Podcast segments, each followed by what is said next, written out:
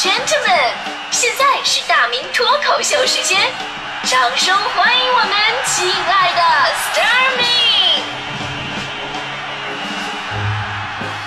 好，欢迎各位来到今天的大明脱口秀，我是大明。呃，今天呢，我们说让你哭笑不得的那些礼物，呃，我记得我收到那些不太靠谱的，大多都是在校园里边哈。呃，我上初中的时候有一次过生日，有一群同学要给我合钱什么买礼物，在我生日当天，我的桌子上就放了一个包裹非常漂亮的大大的礼盒，礼盒上面有个卡片，上面写着“愿你的生命永远充满活力”啊，旁边的人投来非常羡慕的目光。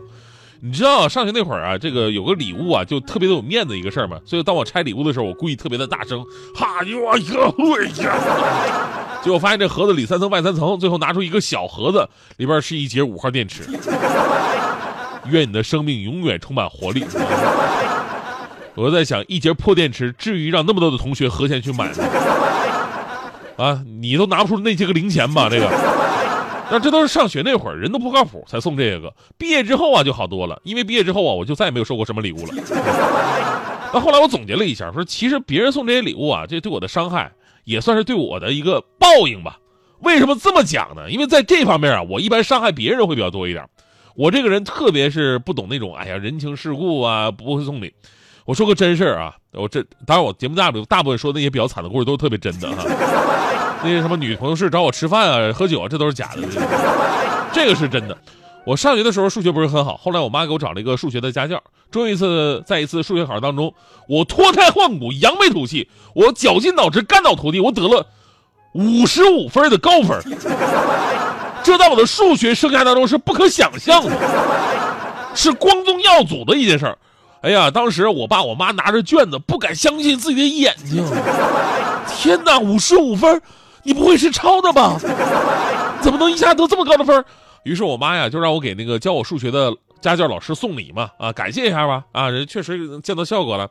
我妈就是他们从外边弄了二十斤的野猪肉，那个年代吧，这野猪肉算是相当不错的野味了。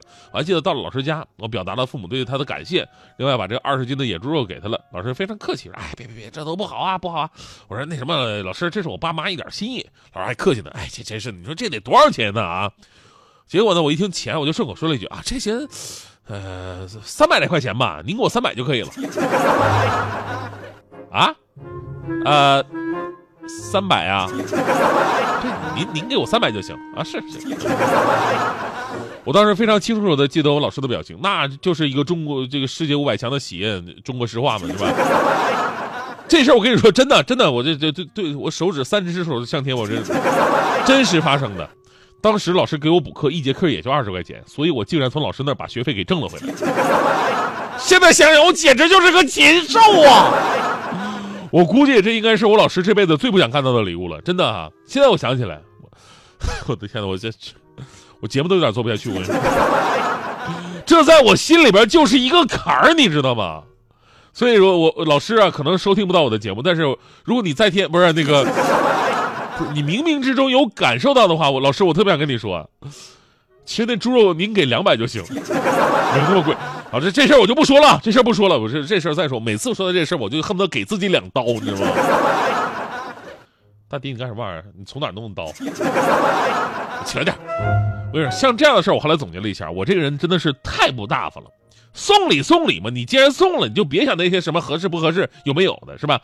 人家是你老师，你送人家礼是一种感恩。还有就是给女朋友送礼，你说我我吧，我我都工作了以后，女朋友有一次过生日。你知道我想的是什么吗？我想的竟然是我挣钱多么不容易，然后你也不能不送啊，对吧？我特别纠结。中午食堂吃饭的时候，我就问同事：“哎，我说你哥们，你说我我我我送点什么东西好给他呢？”啊，这个说你送个包吧，那说送鞋吧。我一听你这样吧，我那个你们说的有点不太靠谱，我定个范围好吧？我定个范围，两百块钱以内，你们觉得我送的什么比较好？两百块钱，一帮同事沉默了。过了半天，有个同事说：“要不你送给他一个自由吧。”所以呢，这些年来我总结了一个经验，说人呐不能太看重钱，尤其是给女朋友送礼这块你看我身边有很多这样的失败案例啊，以为自己很有创意，送女朋友一个香奈儿的唇膏，女朋友很高兴，拧开盖一看，里边是一个 USB 接口，整个口红是一个 U 盘，还有送一个什么爱马仕的盒子。里边放着二三十个大包子，送你爱马仕的包包哟。最过分的还有一个送了一个 V R V 的，对 R V 的那个鞋盒子，里边放了一个板砖，写着“愿我们的爱情坚如磐石”。你就不怕女朋友直接拿起来呼死你吗？是吧？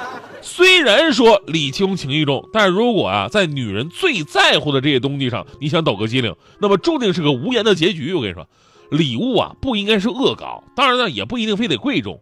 送女朋友啊，还是贵重点比较好点啊。对对，其实最重要的啊。还是一个心意，这礼物啊得有不一样的意思。上周末喝酒的时候，徐强啊，强哥给我哭着就讲了他初恋的故事，这也是真的啊。我记得之前我跟各位说过，就强哥呢是青岛人啊，我们知道这个青岛这城市也相当不错哈，有海是吧？但是没必要的就是说你一定要来北京发展，这城市很好。当时强哥是有这么一个事儿，是有个青梅竹马的暧昧的对象。啊，也算是初恋吧。那俩人一直没说开，你知道吗？所以强哥一直怀疑，为什么就是，哎呀，这这这都完全的，就是跟我之间总像是隔了一层纸呢？哎，是不是我们两个没戏啊？或者说他心有所属啊？那会儿再加上强哥比较年轻啊，就想一气之下到大城市发展。